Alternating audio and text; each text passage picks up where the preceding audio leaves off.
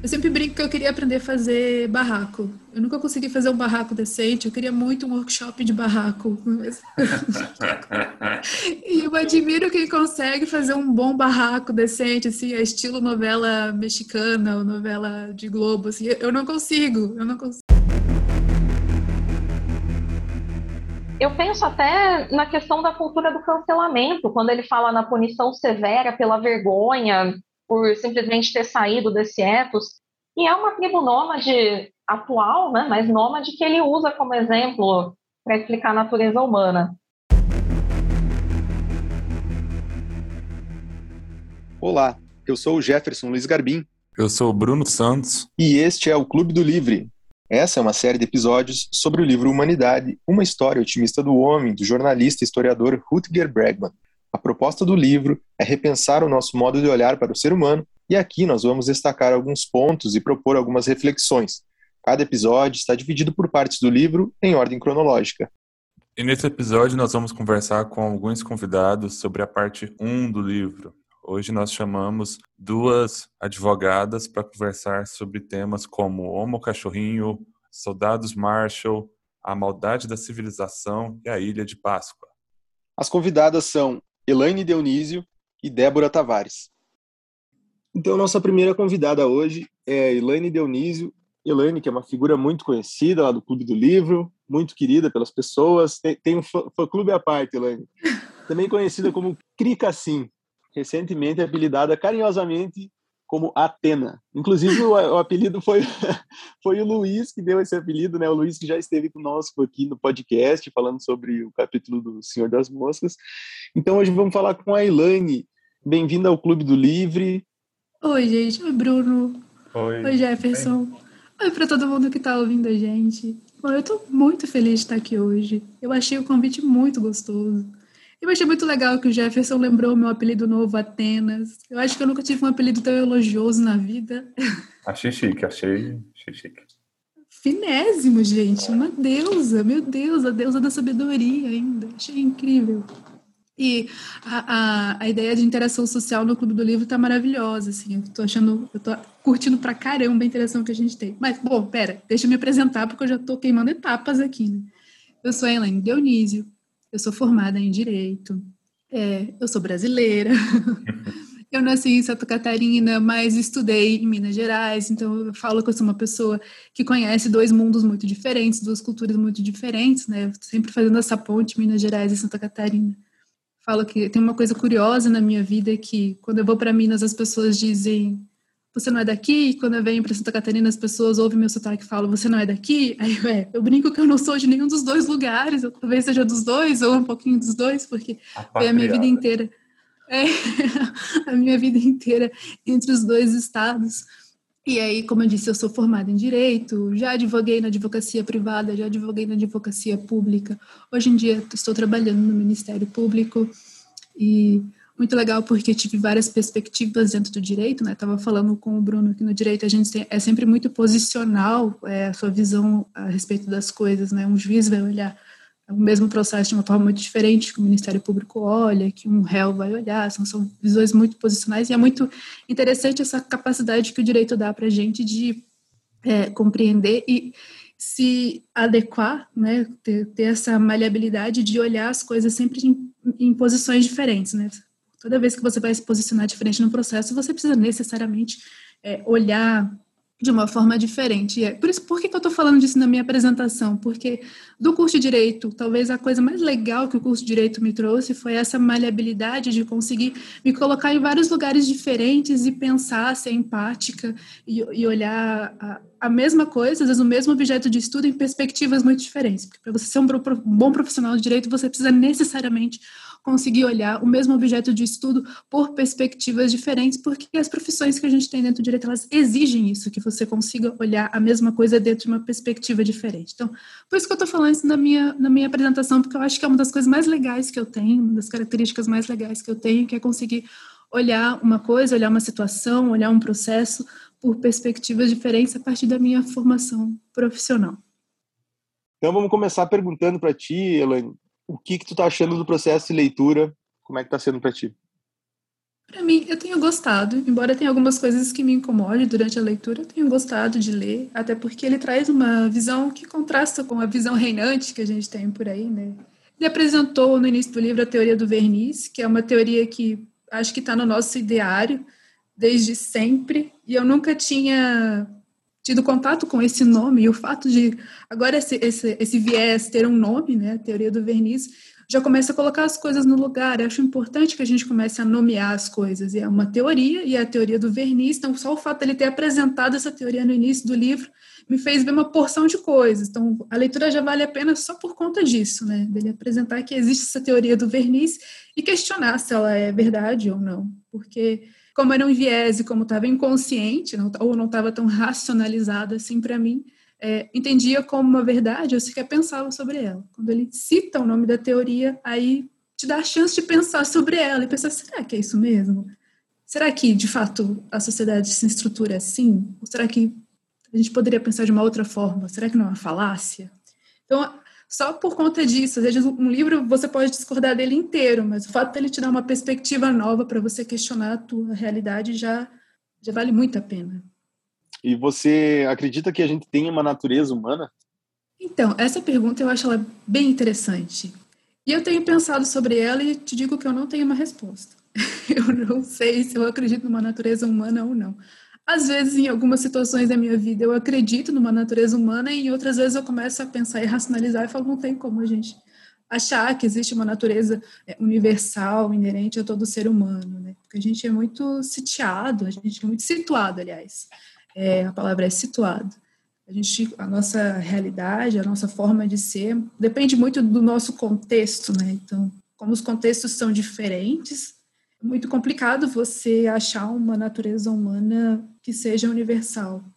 Por outro lado, eu acho que existem sim características que unem a, a nossa a nossa espécie, que une a todos nós, que tem uma questão de humanidade, que a gente consegue reconhecer uns aos outros, humanidade uns nos outros, então talvez exista uma natureza humana. Então, não sei, eu fico super em dúvida nesse processo dialógico. Será que a gente tem uma natureza humana ou será que a gente não tem? Será que a gente teria é, algo em comum entre todos os seres humanos, entre todas as culturas, ou será que a gente não teria? Eu, eu fico nesse processo e eu estou achando divertido o fato do do livro instigar esse questionamento. Você acredita ou não numa natureza humana? Ela existe ou não? Eu acho que a leitura também vale muito por conta disso, te instigar nesse, nessas novas perspectivas. A certeza da incerteza. e, é, é, legal, às vezes, você ter incertezas, você começa a questionar coisas que estão inconscientes em você, programações que estão inconscientes, que programações que vieram de leituras antigas, de professores, de família. E aí, quando o livro te instiga, te incomoda, esse é o livro bom. Para você começar a questionar, a questionar coisas que foram te impostas ou te colocadas durante a tua vida, que você acreditou como verdade. E aí vem uma leitura e te fala: será? que é assim mesmo. Uhum. Essas leituras valem muito a pena. E é legal as nomenclaturas, como tu falou ali, dar nome às coisas, tipo a teoria do verniz, né? Outro dia a gente estava conversando ali sobre os afegãos lá em desespero e se pendurando no, no, avião e depois caindo e tal. E daí o Bruno até comentou: então será que o verniz caiu, né, naquela situação ali? E aí a gente acaba projetando sobre alguns acontecimentos essas coisas que a gente está tá lendo, né? Exatamente, a gente pega a nossa, a gente pega a nossa história, a nossa é, experiência de vida e tenta projetar numa cultura completamente diferente, mas eles são completamente diferentes da gente. A gente não pode projetar os nossos valores lá, porque é uma experiência de vida muito diferente. Então, Toda vez que eu falo de filosofia política ou que eu penso em direito, eu sempre faço essa, essa advertência de que eu estou falando da nossa civilização ocidental. E não que nós somos melhores, mas é o que eu conheço. Eu não posso simplesmente me meter e falar sobre o Oriente, falar dos, dos povos que estão do, do outro lado do mundo, porque eu desconheço, eu não tenho leitura para isso. Né? Então, e também não daria para pegar a minha experiência de vida vivendo aqui no Brasil e, e tentar projetar isso uma experiência de vida, por exemplo, no, no Afeganistão, né? Eu olhando, por exemplo, a situação das mulheres afegãs, eu, eu fico extremamente aflita com o que acontece com elas. Para mim, me parece uma violação absurda o fato de ter que ter que ser submetida a tudo que elas são submetidas, né? Só o fato de ter que esconder o rosto, para mim já é uma violação enorme. Mas eu estou olhando a partir da minha perspectiva, é, a partir da, de, toda a minha construção de vida. Não, não seria justo que eu julgasse com a minha métrica a vida delas, né? Então, a gente tem que ter muito cuidado quando a gente faz esses espelhamentos, quando a gente fica projetando o que a gente entende como certo, como errado, como justo, em uma cultura que a gente não conhece, que a gente nunca viu, né? Que a gente não sabe como como se formou. Então, como a gente não tem, como eu não tenho conhecimento, eu admito, eu não tenho conhecimento sobre eles, eu não poderia me projetar lá. É, você estava falando, eu lembrei das novelas da Glória Pérez, em que ela trazia a nossa visão ocidental para diferentes culturas árabe, indiana, papapá. É mais ou menos o que a gente não deveria fazer, o que a gente acaba fazendo, né? Projetando nosso olhar ocidental em outras culturas. Verdade, ela, ela pasteuriza as culturas, né? São todas iguais. É, é a nossa cultura de uma roupagem exótica. Era isso que as novelas eram. O que é, o que é absurdo. Não necessariamente aliás... a Glória Pérez, mas o, o, Tony Ramos também ele é o ator que é todas as internacionalidades, né? Ele já foi italiano, grego, russo, para a gente ter essa visão ocidental do, do, mundo. É verdade. Aliás, alguns, alguns especialistas falam que a grande derrota americana no Afeganistão foi a incapacidade deles entenderem a cultura daquele povo e achar que o que era bom para a gente, eles iam entender como bom para eles também, né? Valores como liberdade, como propriedade, que são coisas muito importantes aqui para a gente no Ocidente, é, eles achavam que todo mundo ia querer isso. E aí eles chegaram lá com essa bandeira de a gente vai oferecer democracia para vocês, liberdade, propriedade, é, tentar trazer aqui um pouco de igualdade, como se qualquer povo quisesse isso. E o Afeganistão mostrou que talvez esses não sejam assim é, valores tão vitais, viscerais, como a gente entende, como vitais e viscerais, né? Eles talvez tenham outros valores que a gente que escapam à nossa compreensão.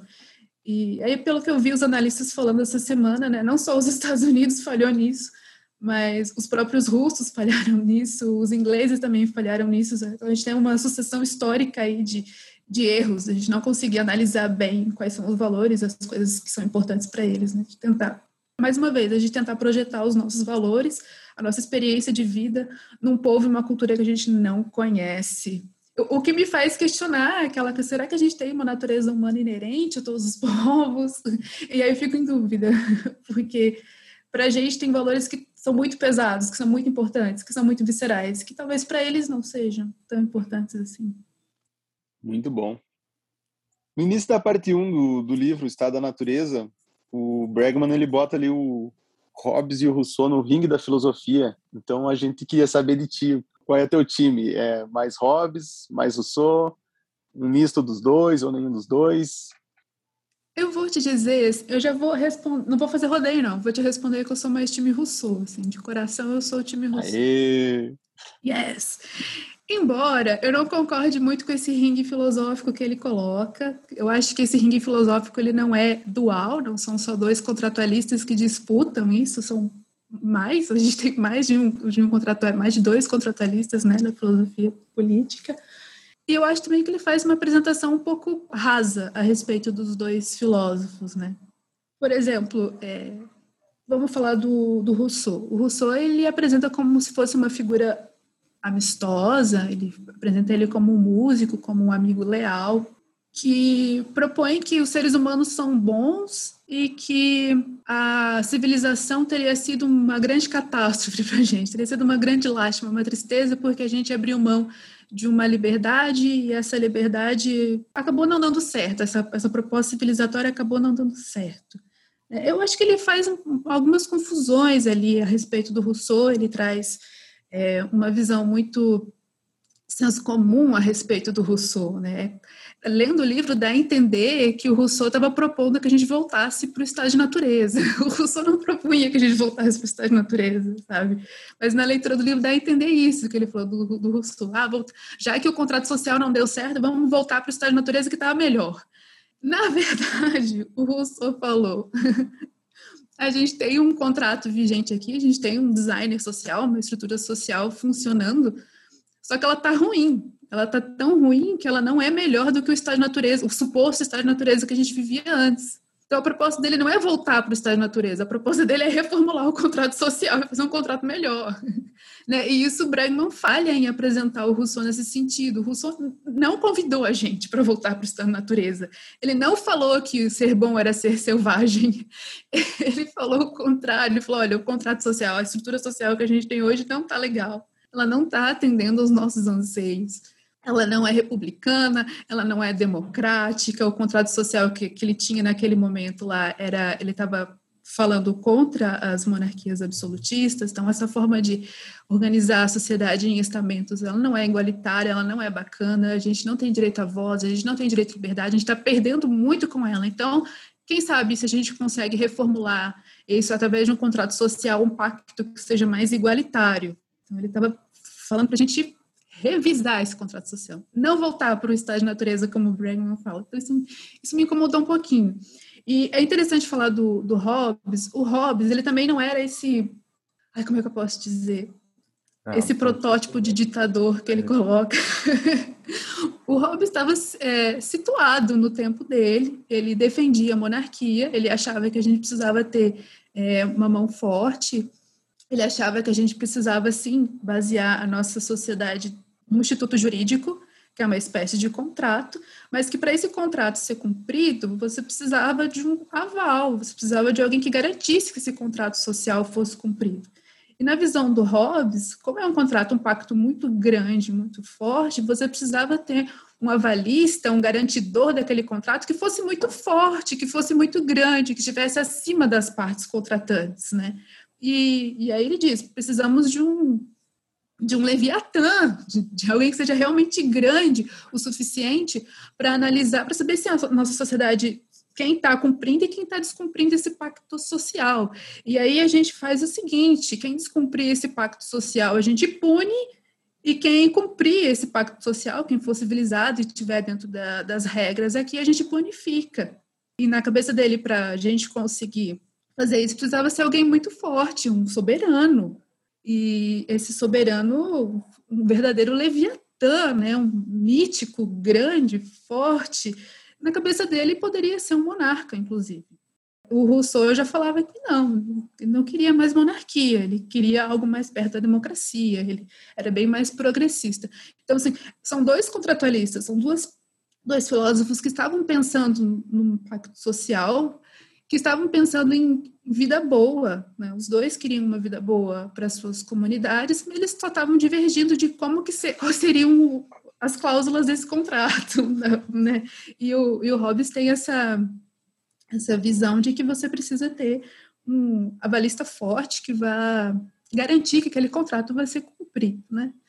É, era mais isso. E aí, é, essas diferençazinhas a respeito do, da, da apresentação dos filósofos me incomodou um pouco, porque o, o, o, nosso autor ele trouxe uma visão muito senso comum. Aliás, tenho até uma indicação: se vocês não quiserem abrir um livro de filosofia política, manual de filosofia política para ler sobre os contratualistas, tem pelo menos um podcast do Clóvis que ele fala, recentemente, é o podcast 69 dele, no Inédita Pamonha, que ele apresenta a, a visão do Rousseau, e aí você já consegue contrastar bem e perceber que o, o Bregman fez uma cometeu algumas algumas imperícias ali quando ele apresentou o Rousseau, né? Então fica a dica de, de, de ouvir, dá 20 minutinhos ouvindo, e é o Clóvis falando, super divertido, e ele apresenta o, o Rousseau, faz uma introdução sobre os contratualistas, é bem legal, para contrastar com o que o, o Bregman traz aqui nesse, nessa primeira parte do capítulo.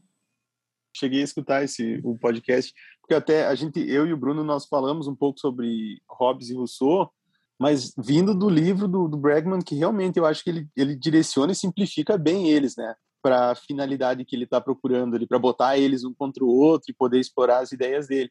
E aí a gente também trouxe um pouco da visão deles, mas eu, quando eu fui dar uma olhada sobre a vida do Rousseau, também cheguei a essa constatação, que, que era um pouco mais profundo do que essa frase que simplificam ele e tal. Eu até recomendei, pessoal, quem é interessado que estude a fundo, porque eu acho que quando você acaba estudando a fundo, as coisas se tornam é uma percepção completamente diferente, né, do que essa simplificação. Eu tenho para mim uma teoria que eu aplico na minha vida está funcionando bem, que para qualquer assunto a gente tem sempre livros de entrada, livros intermediários e livros avançados.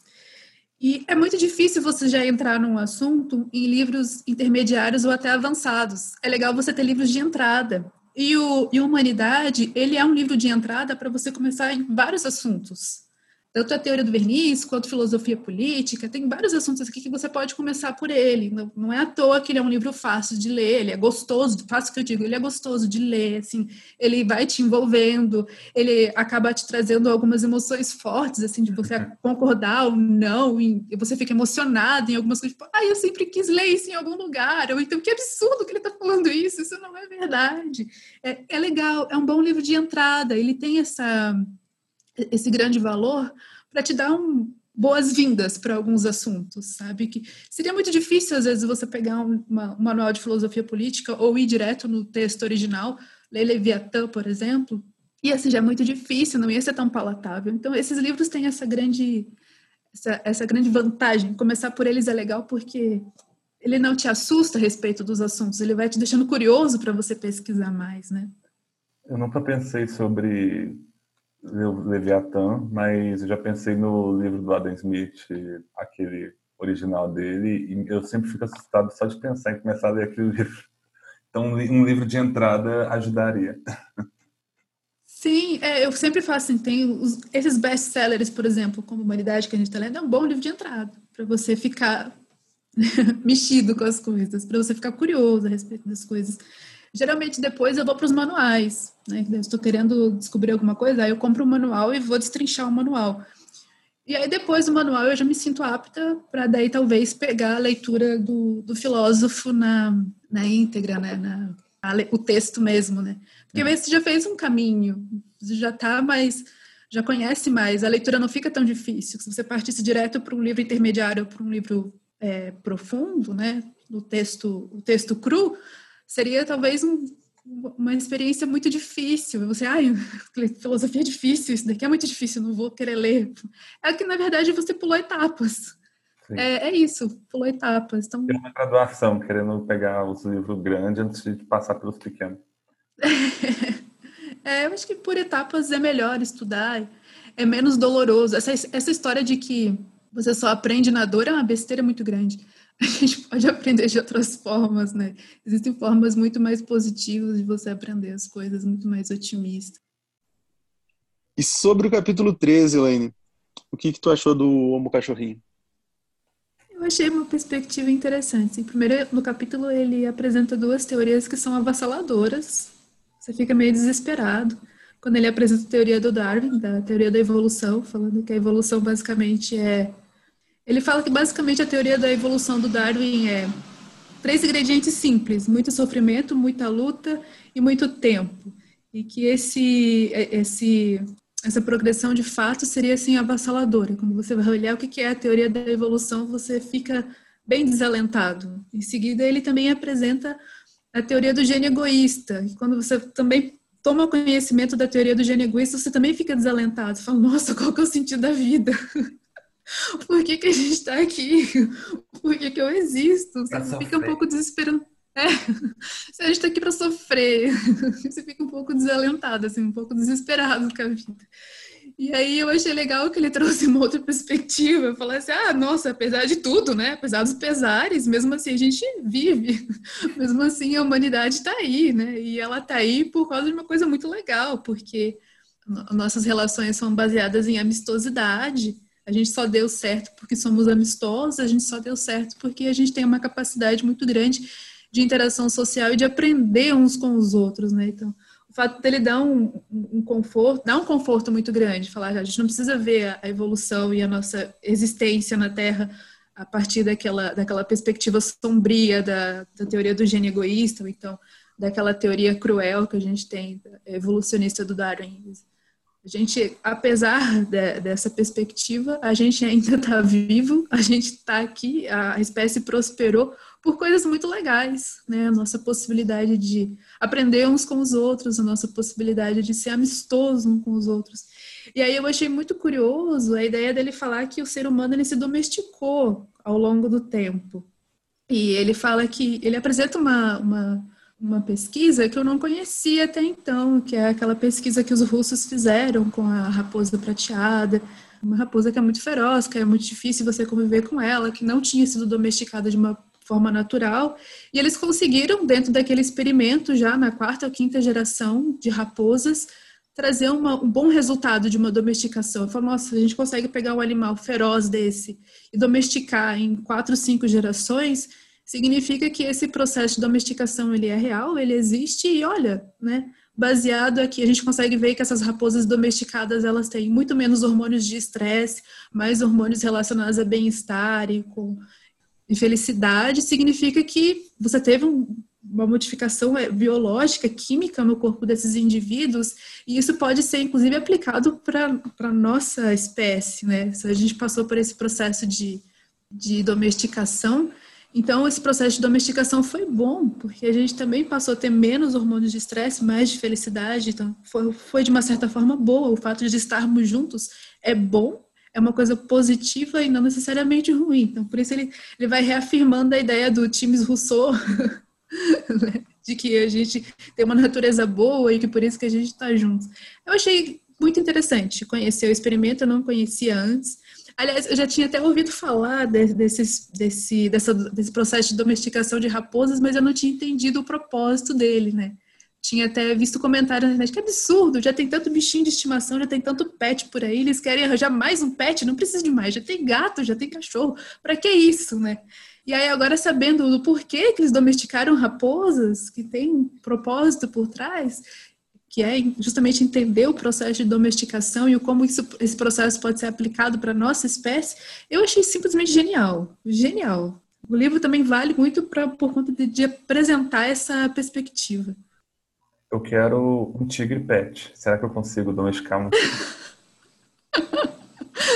eu não sei, mas eles também tentam domesticar tigres, não? É um gato grande também. Então, imagina, correndo dentro de casa.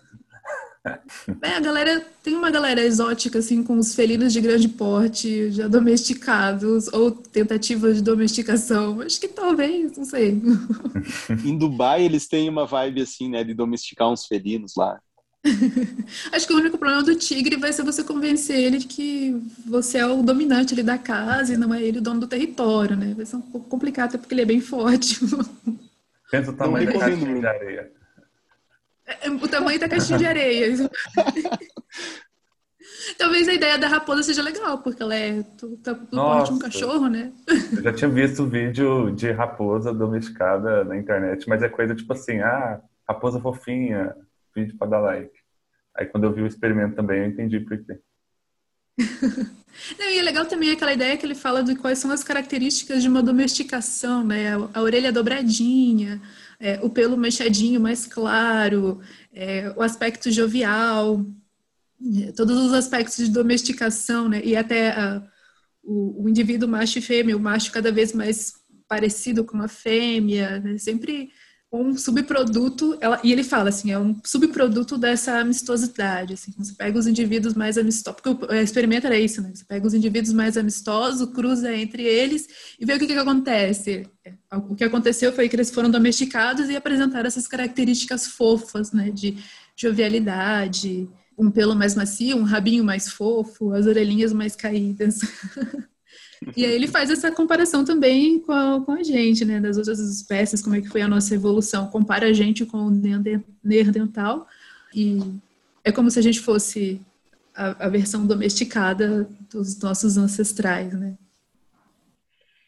Elaine, no capítulo 4, o Bregman ele sustenta a ideia de que a gente tem aversão a matar outros seres humanos. Você concorda com essa ideia?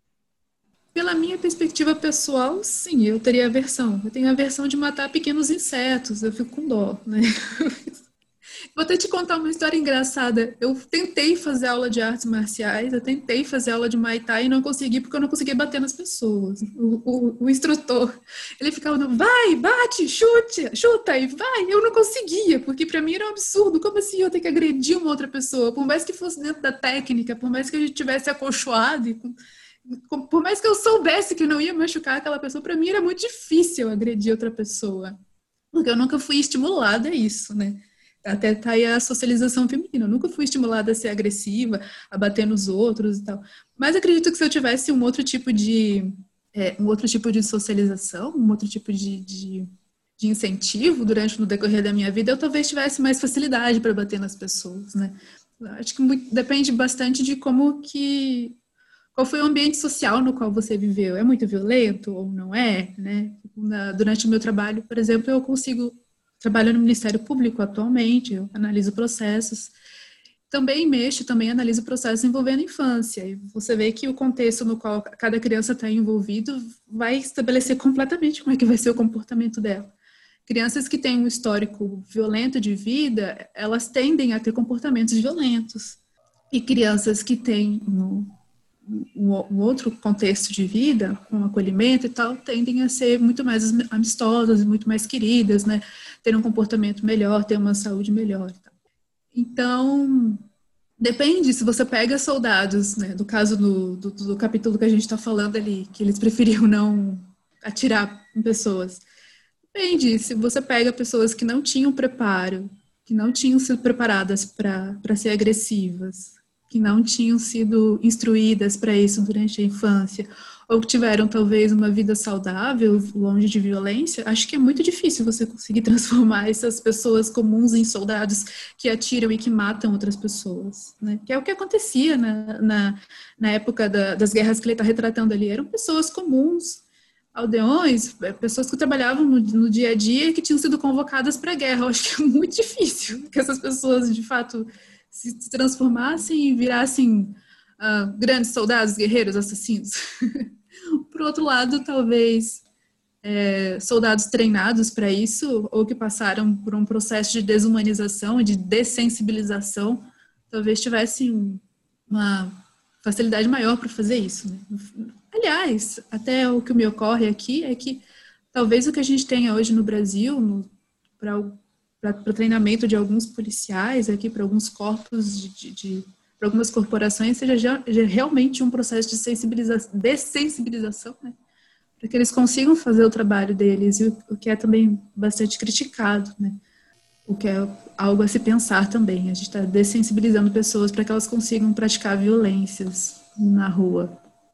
É algo a se pensar também. Então, tá vendo? A, a leitura ajuda até nisso. A gente pensa, será que eu, num fronte de batalha, daria conta de atirar em outras pessoas? Não sei, será que seria mesmo esse negócio de matar ou morrer? Será que eu ia preferir matar? Ou será que eu ia preferir morrer? não sei. Eu não sei você, mas você conseguiu se imaginar numa trincheira, carregando uma arma, olhando para uma outra pessoa e tendo que atirar em outra pessoa? Sim, até já eu comentei um pouco sobre isso. Será eu teria que você dificuldade, conseguiria? muita dificuldade. dificuldade. E você, Bruno? Ah, eu atiraria. Aponta uma arma para mim você ver se você não leva. eu já não sei se eu seria tão. Não sei, não sei. Acho que depois da primeira vez, então, acabou. Quem vê pensa que eu sou muito violento. Quem vê pensa que eu sou violentíssimo a gente opera muito sob viés, assim, às vezes você racionaliza uma coisa e fala, eu vou fazer assim. Vou Aí chega na hora eu travo. Agir, chega na hora você não consegue, você trava, você quer eu fugir. Tenho, eu tenho uma experiência que é bem assim. Eu estava no ensino fundamental, assim, eu sempre fui muito pacato, muito de boa na minha tal. E aí, minha escola tinha tipo uma lanchonete em frente dela. Já, você já tinha saído da escola e tinha uma lanchonete lá na frente. E era horário de saída da escola, papapá. Aí quando eu olho pro lado, eu tô vendo duas meninas se atracando. Tipo assim, começaram a brigar e na verdade chegou uma menina por trás, segurou a menina e a outra começou a bater nela. E eu fui para cima para separar, mas eu acho, eu nunca tinha visto aquilo e eu me assustei, eu fiquei parado na frente delas olhando e eu não sabia o que fazer, eu fiquei assustado, eu fiquei parado, eu fiquei em choque. Então aí depois vieram outras pessoas e separaram. Eu fui para fazer isso e eu não consegui fazer. Eu, eu nunca tinha visto aquilo eu não consegui Sabe? Eu fiquei, fiquei parado olhando, assim, choque. É, a gente acaba operando por viés, você nunca está preparado para essas situações que te escapam da normalidade, né? Eu sempre brinco que eu queria aprender a fazer barraco. Eu nunca consegui fazer um barraco decente. Eu queria muito um workshop de barraco. e eu admiro quem consegue fazer um bom barraco decente, assim, é estilo novela mexicana ou novela de Globo. Assim. Eu não consigo, eu não consigo. Em algumas situações. Em algum, é, em algumas situações eu acho que um barraco resolve muito mais que qualquer outra coisa. E eu não sei fazer barraco, eu vou ter que abrir mão. Eu vou ter que fazer de outra forma, resolver de outra forma. Através do barraco não é comigo, né? Ou através do Mai Tai, batendo nas pessoas, também não é comigo. O negócio vai ter que ser na, na é, vai ter que ser na base do diálogo. Não vou conseguir. Esse negócio de agredir pessoas não é comigo. Bom, e como a gente não terminou a leitura ainda, né? A gente está aí ainda destrinchando esse livro uma mensagem final sobre o livro, assim, quer fazer alguma reflexão, deixar alguma mensagem? Eu acho que a leitura vale a pena quando ela te provoca, quando ela te deixa curioso para você saber outras coisas. É, essa forma que a gente tem de aprender é, depois, depois de sair da escola, né, depois de sair da graduação, pegar livros e aprender por pura curiosidade, é o tipo de aprendizado que a gente mais retém, é o tipo de coisa que a gente mais retém. E até assim, esses livros são legais para a gente questionar as nossas verdades, questionar as nossas certezas, até para começar a entender quais são os mecanismos e os vieses que estão atuando dentro da gente, né? Porque viés é uma coisa que a gente vai introjetando no decorrer da vida, isso vai passando, a gente não vai refletindo sobre eles, e a gente vai operando em cima desses vieses, às vezes a gente sofre, eles ficam disfuncionais, a gente vai sofrendo com isso daí. Então, quando a gente se depara com uma leitura que te coloca frente a frente com esses vieses e te faz questionar, mas será que é isso mesmo? Porque eu acreditei isso a minha vida inteira. E aí o livro está questionando, será que é isso mesmo? Será que a gente não pode ter uma nova, uma nova perspectiva, né? É, e esse livro faz isso em várias coisas. Ele incomoda e ele acolhe, incomoda e acolhe.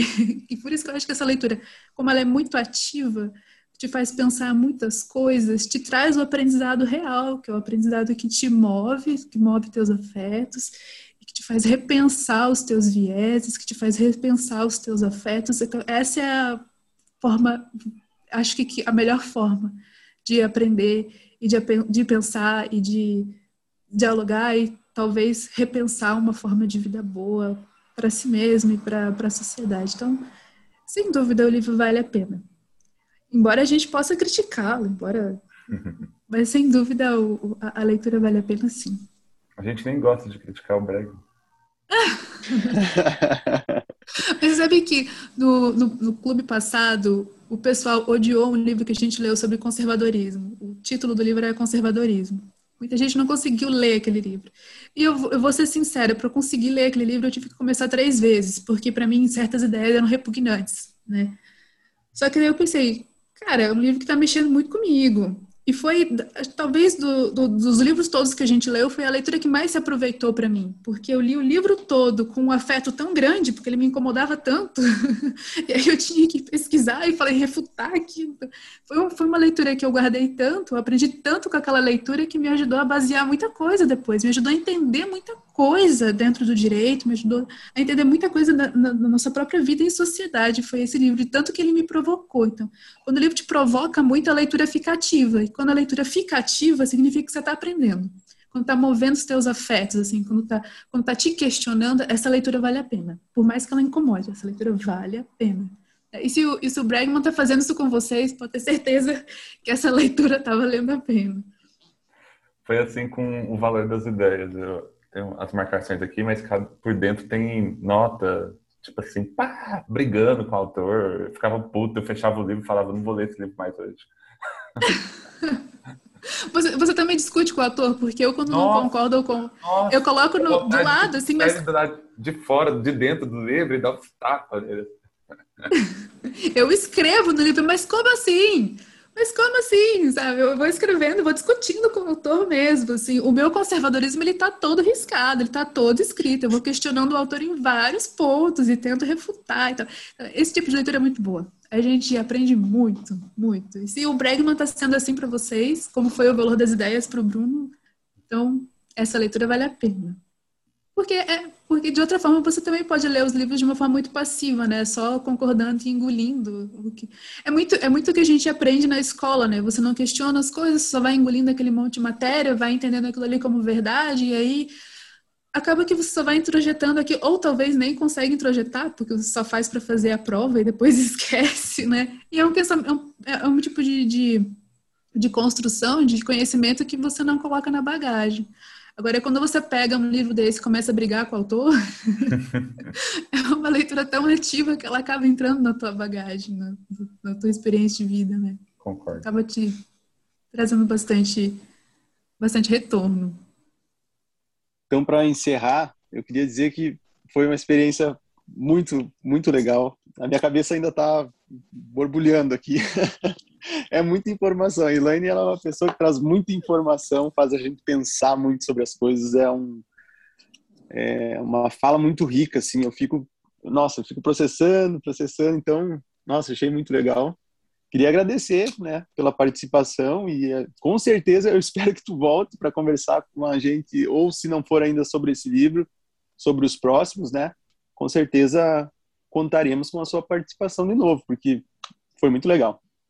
Ai, que bom. Eu fiquei muito feliz com o convite.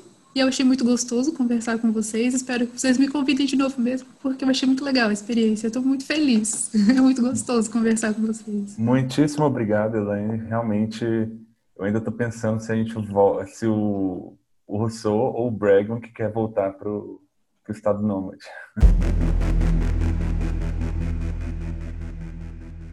Então, nessa segunda parte, nós temos uma convidada super especial, Débora Tavares. Débora Tavares interage bastante com a gente durante o processo de leitura e eu acho que ela vai trazer algumas opiniões muito importantes e interessantes sobre os capítulos 5 e 6, A Maldição da Civilização e O Mistério da Ilha de Páscoa. Oi, Débora, tudo bem? Você quer se apresentar um pouco para a gente? Claro. Oi, Bruno. Oi, Jefferson. Oi a todos Oi. os ouvintes do Clube do Livre. Primeiro, eu queria agradecer muito por esse convite. Realmente sou ouvinte assídua do podcast, trabalho muito interessante, recomendo os outros episódios para quem ainda não ouviu. Oba, Meu nossa nome... segunda ouvinte. Aí, é, a Ju já passou por aqui, também ouvinte assídua. Muito interessante o episódio com ela, inclusive. É, primeiramente, meu nome é Débora Carvalho Tavares, eu tenho 24 anos, sou de Campinas, interior de São Paulo. Sou colega do Bruno e do Jefferson de Clube do Livro e também da Patota do Tonight, assim como a Ju, um grupo de espectadores assíduos do CNN Tonight, quando tinha, saudades, inclusive. Saudades. Hashtag saudades. Eu sou formada em Direito e estou fazendo mestrado em Direito Romano. Essa é a minha formação. Então, eu gosto bastante de história, eu gosto bastante de pesquisa, mas a minha formação é muito diferente da área de formação do Rutger Bregman. Eu acho que é importante ressaltar isso e a gente ir trazendo essas diferentes visões, sabendo de quem a gente está ouvindo as coisas, né? Nossa, que, que interessante. Eu confesso que eu nem conhecia direito romano, né? Que você falou, que legal. Isso. Mas então pode tá. ficar tranquila, Débora, que nós também, a nossa formação não tem nada a ver com a formação do Bregman, né? E tá tudo certo. Não, eu acho que a nossa formação tem menos a ver ainda, né? Um arquiteto Exatamente. e um biomédico. Débora, eu quero começar perguntando para você como que tem sido o processo de leitura do livro do Bregman, o Humanidade. Como que você está achando essa experiência? Olha, eu estou gostando bastante, tanto da experiência da leitura, quanto do clube do livro mesmo. É a primeira vez que eu estou participando do clube, e é a primeira vez que eu estou lendo esse livro, que inclusive a tradução para o português é recente, né? E apesar de não acreditar muito na ideia de uma natureza humana única, comum a todos os seres, mais para frente acho que a gente vai falar mais disso aqui, e não concordar com tudo o que o Bregman traz, com essa visão mais otimista dele, eu acho que está sendo uma experiência de sair da zona de conforto de um jeito muito interessante, que está rendendo muitas reflexões e está me fazendo aprender muito com elas também. A gente vive numa sociedade que tem, sim, muita influência da teoria do verniz, essa questão da notícia negativa que chama mais atenção e até certo ponto faz sentido, né, que chame mesmo, eu nem estou criticando ou questionando isso, mas faz com que a gente tenha uma visão muito mais pessimista do que a visão que o Bregman traz no livro. E nesse sentido é interessante ver alguns lados do ser humano que a gente identifica, assim, inclusive em pessoas que a gente admira muito, mas às vezes esquece. Então, eu estou gostando disso. E eu faço muitas reflexões paralelas sobre questões atuais, às vezes até do Brasil, que não são trazidas no livro por esse autor que é holandês, e que fazem sentido. Eu acho que ajudam a gente a pensar melhor a nossa própria realidade, ler livros desse estilo. Tirando que o método do Clube do Livro também é muito legal. Como uma primeira experiência, eu estou gostando bastante dessa leitura mais refletida e mais estudada, que é um método mais parecido com o que eu sempre tive para ler textos técnicos, acadêmicos. Apesar de ter um hábito bom de leitura desde criança, sempre gostei muito de ler, eu não lia assim. E eu estou aproveitando muito mais a leitura do que eu aproveitava antes. Estou gostando muito. Nossa, que interessante. E para o ouvinte que, que não, não tem como ver, né? A Débora tem uma, uma biblioteca de livros na, na parte de trás dela que realmente dá para perceber que ela lê bastante. É, na verdade, aqui eu estou no escritório de advocacia que foi do meu avô. Esses oh. livros são da estante dele. Mas a minha estante é um pouco mais modesta, só que essa aqui ficou legal como fundo de live, já que eu estou gravando aqui do escritório. Na massa, massa. Dando continuidade, então, Débora, time Hobbes, time Rousseau, um misto dos dois ou nada de nenhum?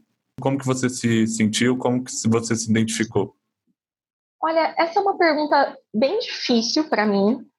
Eu vi bastante essas discussões nos nossos grupos, né, de leitura, muitas vezes eu não sabia a resposta, eu ficava até me perguntando quem era eu para responder uma pergunta dessa, mas eu acredito, dentro do que eu fui pensando até agora, que a gente é um misto dos dois, sim. Os seres humanos são muito complexos, eu acho que não dá para falar que a gente é nem 100% bom e nem 100% ruim, não sei se existe um estado natural, e a própria civilização, eu acho que pode, em alguns pontos, corromper e pode, em alguns pontos, forçar um comportamento melhor do que o que a gente teria naturalmente. Eu penso em alguns exemplos aqui, me desculpem se eu for, forem exemplos jurídicos demais, mas socialmente, por exemplo, a gente mente para não desagradar as pessoas, ou a gente cola em provas por exemplo, eu não acho que isso seja natural do ser humano. Talvez isso venha de pressões sociais externas a gente, que nesse sentido a civilização estaria corrompendo, e aí eu estou mais com o Rousseau. Mas, por outro lado, quando a gente cumpre um contrato, paga alguém, entrega alguma coisa, não necessariamente é porque a gente quer, é porque a gente sabe que vai sofrer alguma consequência se não fizer. Ou não fazer barulho depois das 10 horas da noite, por exemplo. Aqui também, não é porque a gente é condicionado naturalmente a isso, mas existe uma lei, existem consequências se a gente não cumprir. E aí, nesse sentido, eu estou com o Hobbes. Por isso, eu acho que é uma pergunta difícil. Não daria para responder só com um, mas eu acredito que depende da pessoa e do momento. Nossa, que interessante. E você foi falando, eu fui lembrando do contrato social do Hobbes, porque você falou sobre a parte jurídica, né? Eu pensei, ah, o Hobbes fala em contrato social. Eu tinha, eu tinha deixado essa pergunta mais para o final, mas eu acho que, reavaliando, eu acho que faz mais sentido perguntar agora. Você fala que sente um pouco o misto dos dois, né? E aí eu queria saber se você acredita em maldade ou em bondade humana. Se você acredita que a gente tenha uma natureza. Olha, eu tenho uma certa dificuldade para acreditar em uma natureza intrínseca aos seres humanos, que seja única, comum a todas as pessoas. Quer dizer, se é natureza do homem, todo homem deveria ter, né? Todo homem no sentido ser humano. Eu tenho um pouco de dificuldade de acreditar nisso ou talvez de definir qual seria essa natureza. Eu acredito, de novo, que os seres humanos são muito complexos e que talvez sim alguns tenham mais bondade do que outros ou mais maldade do que outros e tirando pessoas extremamente santas ou extremamente maldosas, eu acredito que todo mundo tem a sua cota dos dois. E é muito difícil também saber o que é inato ao ser humano e o que foi aprendido já nesse processo de socialização, porque mesmo crianças pequenas já têm contato com a civilização, e nesse sentido eu amei de verdade, concordei muito com uma fala da Gabriela Prioli em uma das aulas, que eu sei que o Jefferson já citou aqui também, que ela faz esse questionamento. O Bregman usa como método estudar civilizações nômades atuais como se isso fosse trazer alguma lição sobre a natureza humana. Mas até que ponto? Ou pior, aqueles experimentos né, da prisão de Stanford, que vem mais para frente, ou da máquina de choque, essas pessoas já estão no meio da civilização.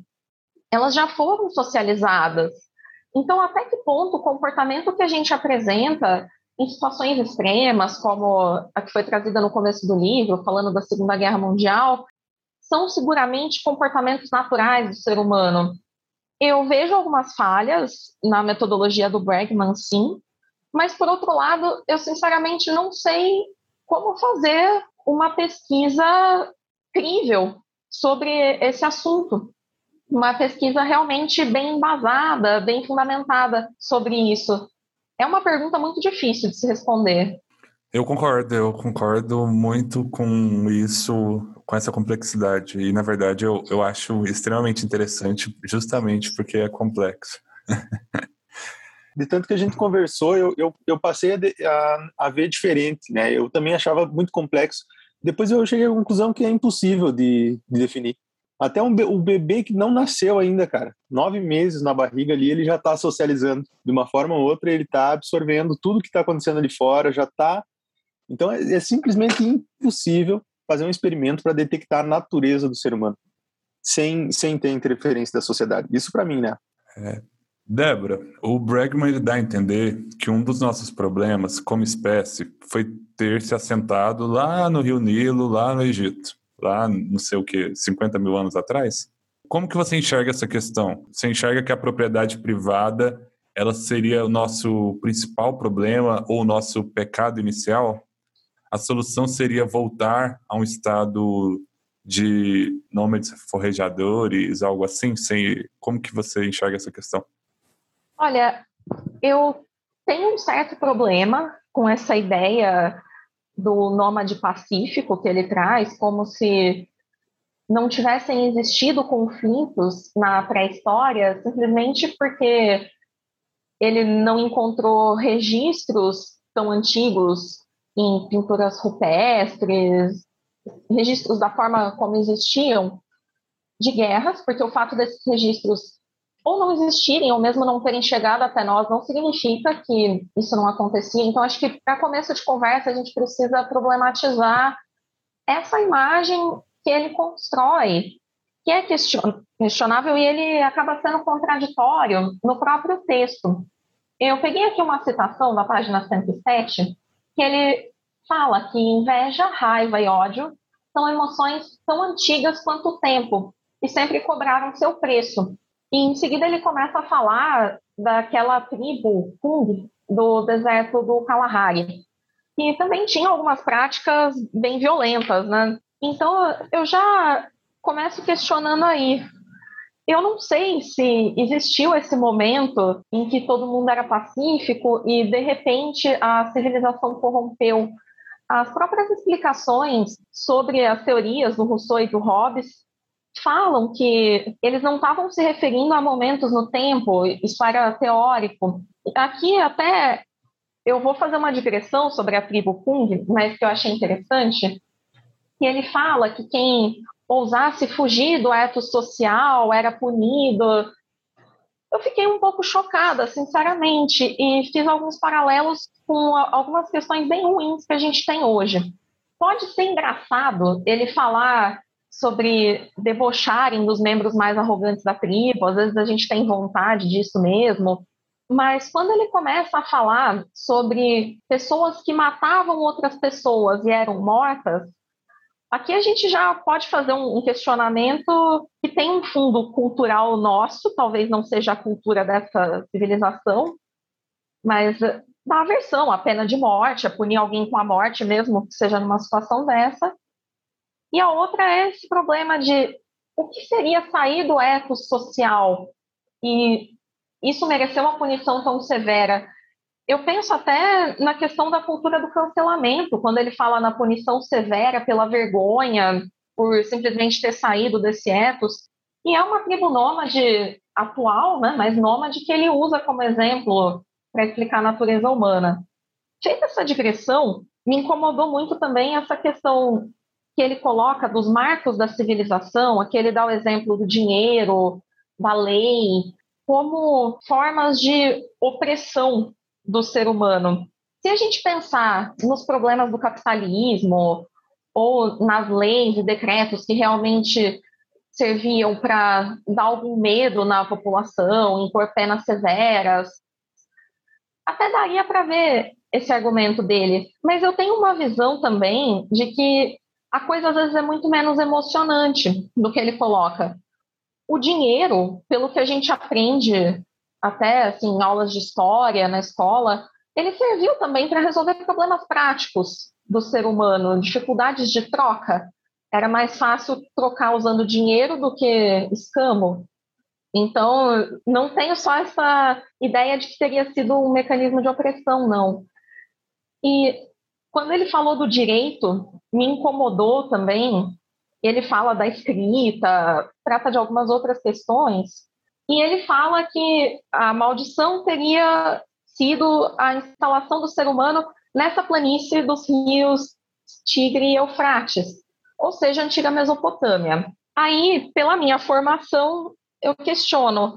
Cerca de 70%, mais ou menos, dos documentos escritos dessa região da Mesopotâmia, de direitos de escrita cuneiforme que chegaram até nós, tem conteúdo jurídico.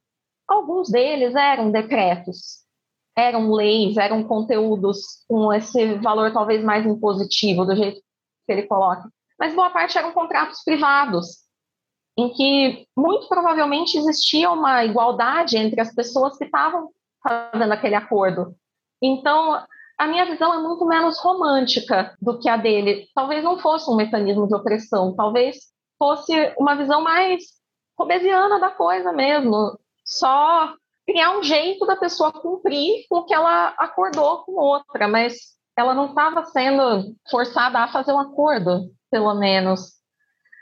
Em relação à propriedade privada, eu não acho que o fato de existirem coisas que pertençam a alguém de uma maneira privada ser o problema. Para mim, o problema está mais em algumas situações geradas por um capitalismo mais extremo, mais selvagem, em que a desigualdade social é brutal e isso faz com que algumas pessoas não tenham acesso a quase nenhuma propriedade privada e muitas vezes nem ao mínimo de propriedade privada suficiente para a própria subsistência. Tirando que muitas vezes esses trabalhadores têm que trabalhar em condições desumanas para ganhar muito pouco e continuar vivendo nessa precariedade. Então, para mim, estaria mais aí o problema. Eu já indico o TED do Rutger Bregman, que ele fala sobre renda básica.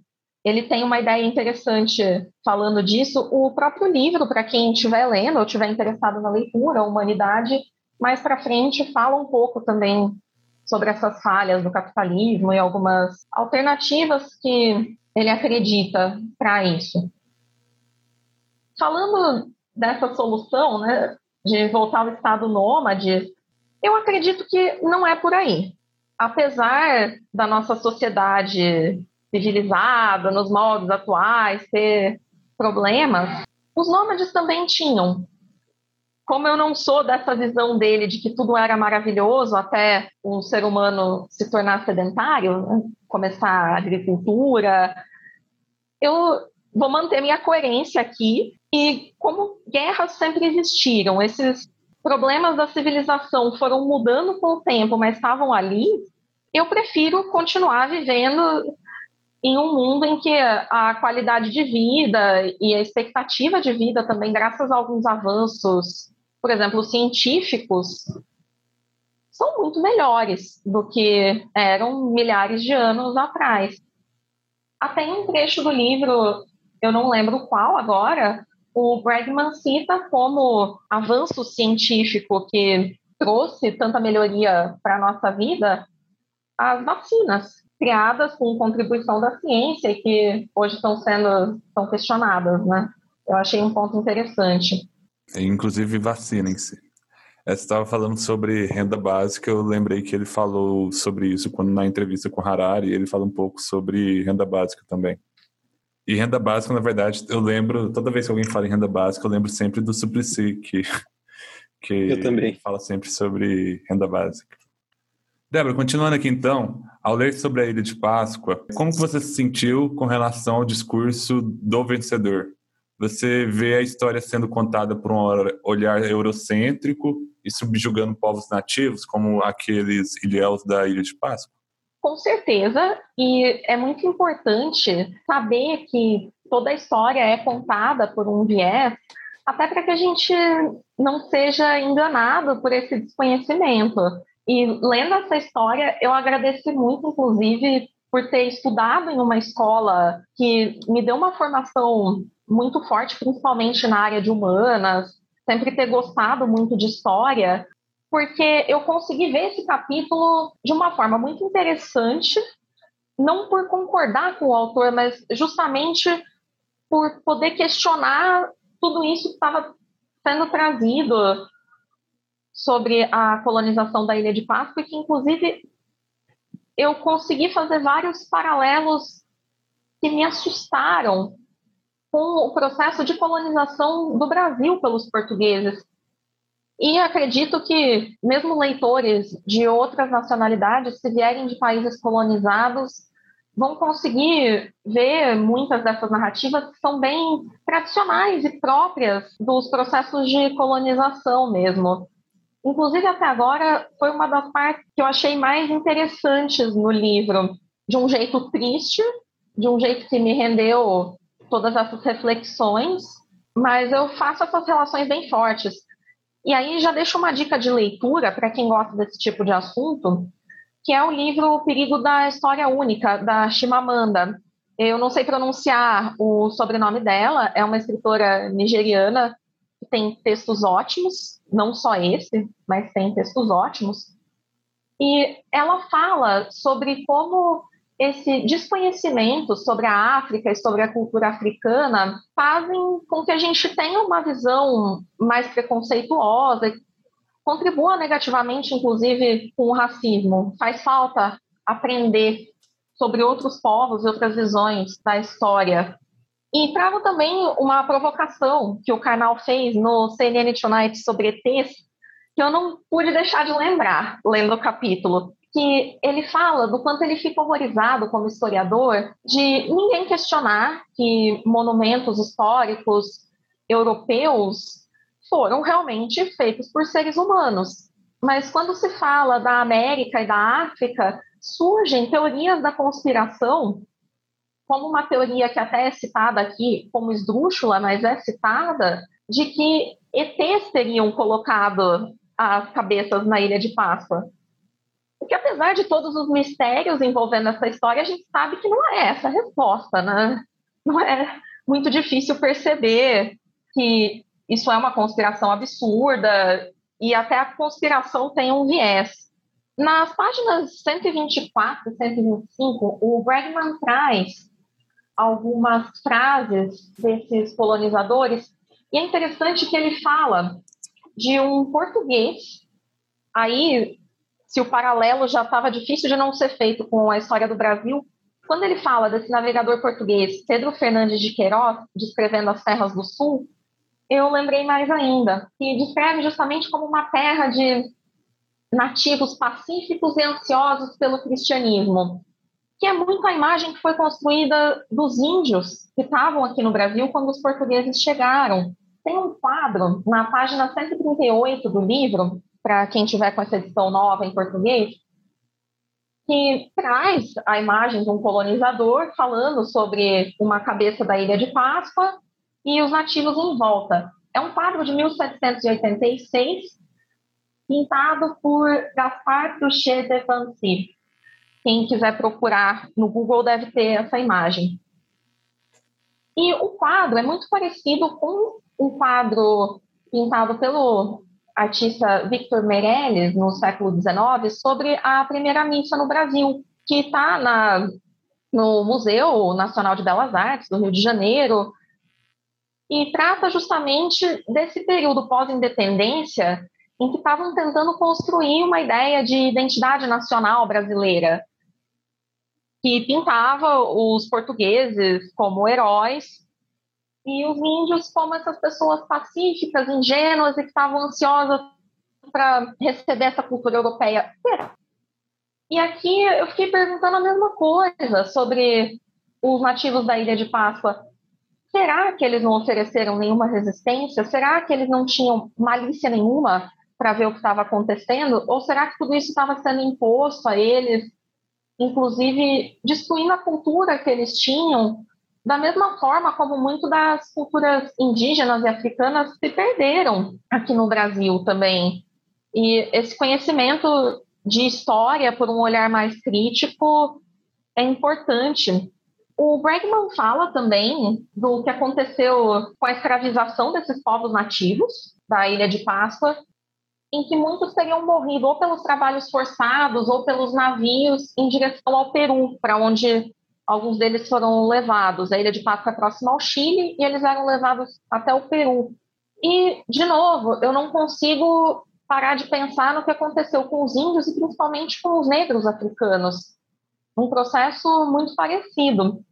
E essa maldade, ela parece existir de uma forma clara entre os que são trazidos como supostamente civilizados. Os europeus, no caso da Ilha de Páscoa, espanhóis, holandeses, e aqui no Brasil, os portugueses. Nesse sentido, eu não pude deixar de ver de um jeito irônico, sabe? Aqui o Bregman tem um ponto, aqui o Rousseau tem um ponto. Também eu entendo porque ele está defendendo essa teoria de que a civilização corrompe. E talvez não se visse isso na época.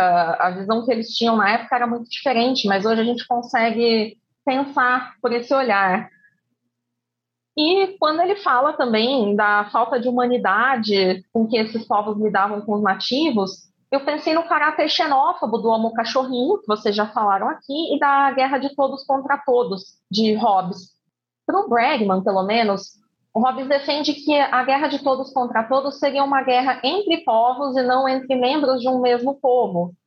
E que o caráter amistoso do Homo Cachorrinho faria com que também ele fosse amistoso com os semelhantes, mas poderia ser xenófobo com os diferentes. É o que acontece aqui. Os europeus não viam, talvez, os africanos e os indígenas como tão humanos quanto eles, né? Por essa narrativa da história.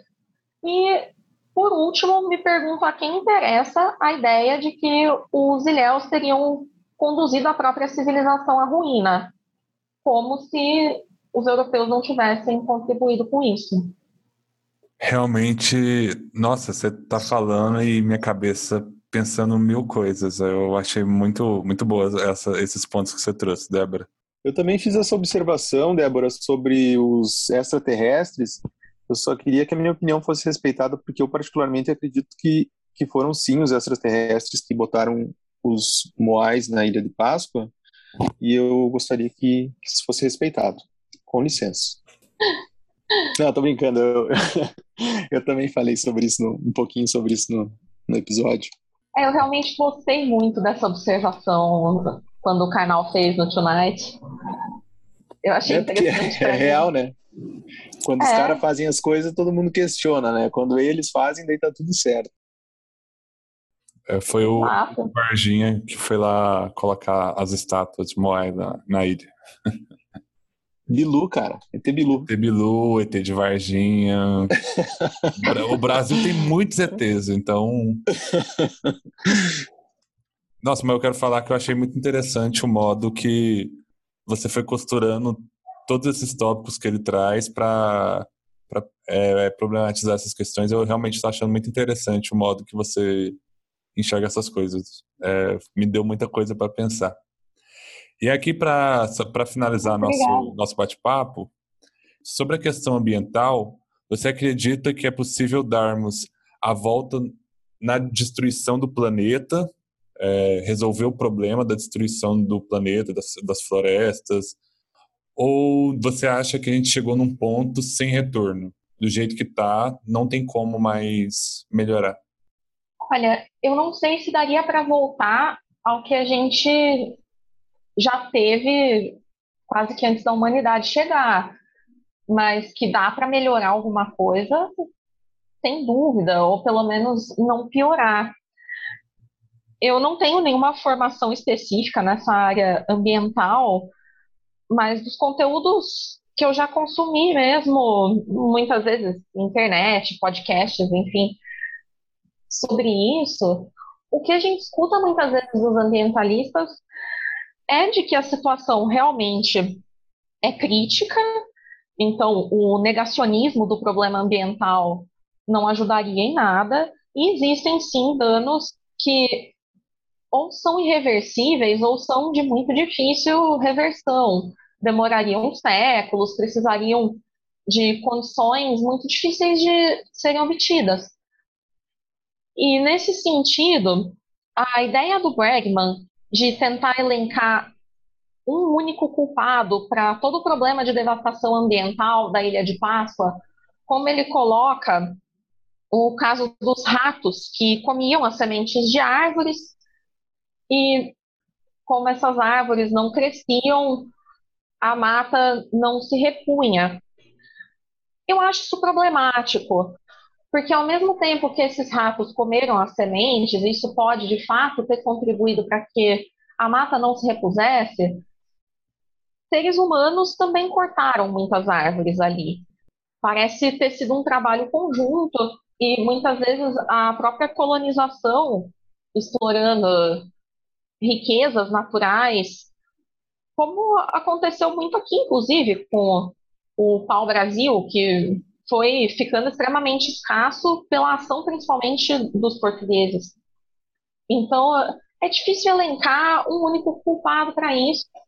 Além de que, quando o Bregman fala dessa questão dos ratos, ele coloca uma nota de rodapé para um trabalho. Eu fui ler a nota aqui no livro, e a própria autora desse trabalho científico fala de condições muito peculiares da agricultura e da alimentação desses nativos da Ilha de Páscoa que contribuíram para que, mesmo com essa devastação ambiental e com essa ação desses ratos, que eram quase pragas agrícolas mesmo, a subsistência deles se mantivesse. Eles comiam muitas raízes plantadas embaixo da terra, onde esses ratos não chegavam, as árvores de bananas, as bananeiras não eram atrativas para essas pragas e também não eram derrubadas para rolar as pedras em que eram construídos esses moais. Não dá para a gente considerar essas especificidades como álibis para todo mundo e que resolveriam todos os problemas ambientais de todas as civilizações. Nesse sentido, eu achei a colocação do Bregman problemática, mas, por outro lado, eu entendo, não da forma como ele colocou aqui no fim, mas eu entendo um certo discurso motivacional de não estar tá tudo perdido, no sentido de que o que a gente fizer daqui para frente importa, e importa muito. Pode ser a diferença entre a gente talvez ter que fazer que nem no filme do Wally, né? acabou o planeta Terra, ter que entrar em naves e colonizar outros, ou a gente ter onde viver e viver com alguma qualidade aqui. E a gente pode investir no que ainda puder ser feito. Isso demanda, inclusive, um conhecimento de causa. O final desse capítulo me deixou bem reflexiva, para falar a verdade, pensando em várias questões, várias causas que as pessoas abraçam, muitas vezes causas sociais, não só ambiental, falando sobre preconceitos, uh, racismo, homofobia, transfobia, várias questões que precisam mesmo ser combatidas, problemas enormes que a gente tem aqui no Brasil de desigualdade social. E realmente eu acho que a gente precisa conhecer bem as causas em que a gente resolver se engajar, seja causa ambiental ou não, para entender o que, que a gente pode fazer para mudar essa realidade, porque existe sim um campo de ação e que vai fazer diferença para o mundo que a gente ou as futuras gerações vamos viver. E por mais que essas situações sejam muito tristes e muito revoltantes, eu concordo que às vezes a gente olha e tem vontade de sucumbir, a gente realmente se sente muito mal e não sabe o que fazer na hora. Eu acredito que se tem alguma chave para isso é o conhecimento da causa para saber onde a gente pode atuar. Então, nesse sentido que não é tão romântico quanto o que o Bregman traz, eu concordo com algum discurso de não vamos entregar os pontos e achar que não tem nenhuma perspectiva de melhoria. Até porque a história não é linear. Né?